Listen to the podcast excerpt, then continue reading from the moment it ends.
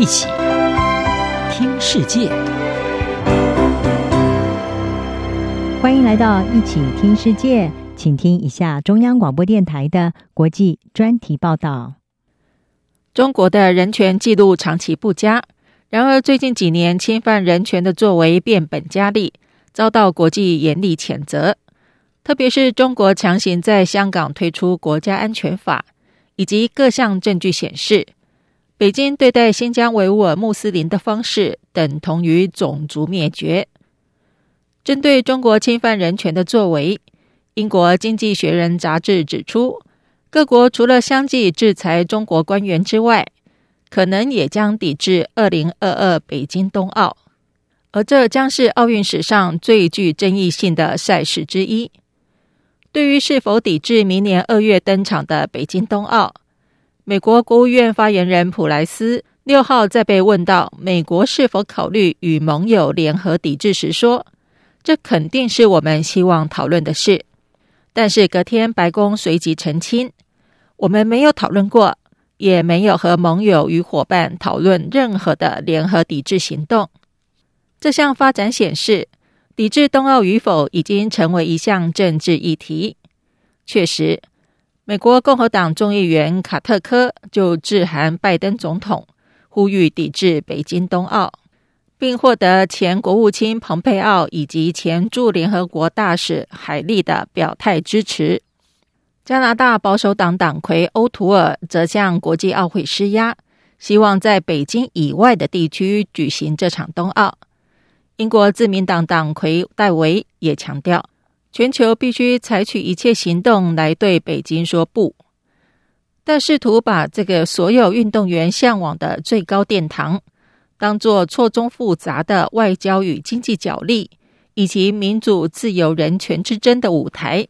显然具有很大的争议。国际奥会就表示，他们没有能力改变一个主权国家的法律与政治制度，解决不了联合国安理会七大工业国。或二十国集团都解决不了的问题，对于台上一分钟、台下十年功的体育选手来说，抵制更是下下策。国际奥会主席巴赫就曾是牺牲品，曾拿下一九七六年奥运金牌的他，因为一九八零年对莫斯科奥运的抵制行动，失去再创个人生涯高峰的机会。为抗议苏联入侵阿富汗。一九八零年的莫斯科奥运共有六十五支国家代表队缺席，英法等国则以拒绝参加开幕式进场、缩减代表队规模等方式来抗议。这也引发部分东欧国家以抵制一九八四年的洛杉矶奥运作为回应。回顾当年的历史，巴赫认为，在奥运发起抗议只是一种政治无能。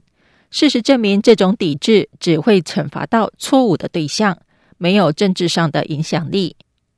当然，也有另一派坚称，如果让北京冬奥登场，大肆宣传盛况，等于为中共政权提供为期两周的全球宣传平台。他们以国际奥会禁止实施种族隔离制度的南非参与一九六四年东京奥运。直到一九九二年，才因南非废除这项政策而获准参加一九九二年巴塞隆纳奥运为例，说明政治介入体育的成果。而在争议声中，还有中间派提出另一种考量，就是规避两败俱伤的全面抵制，采取像是美国议员罗姆尼在二零二一年提出的经济与外交抵制建议，在不伤害选手的情况下。达到类似的象征意义，例如，美国总统奥巴马就曾在二零一四年的溯溪冬奥采取外交抵制，并未派遣官方代表团。无论如何，四年一度的奥运是所有运动员的终身梦想。美国奥林匹克暨帕拉林匹克委员会主席里昂就认为，体育选手们不应该被当作政治抵押品。而且政府可以有很多工具来应应这些应该由官员而非选手来处理的关切议题。如今距离北京冬奥登场还有半年以上的时间，国际也尚未就是否抵制做出决定。究竟要如何向中国的人权纪录说不？这个问题将考验当局者的智慧。以上专题由吴宁康编撰播报，谢谢收听。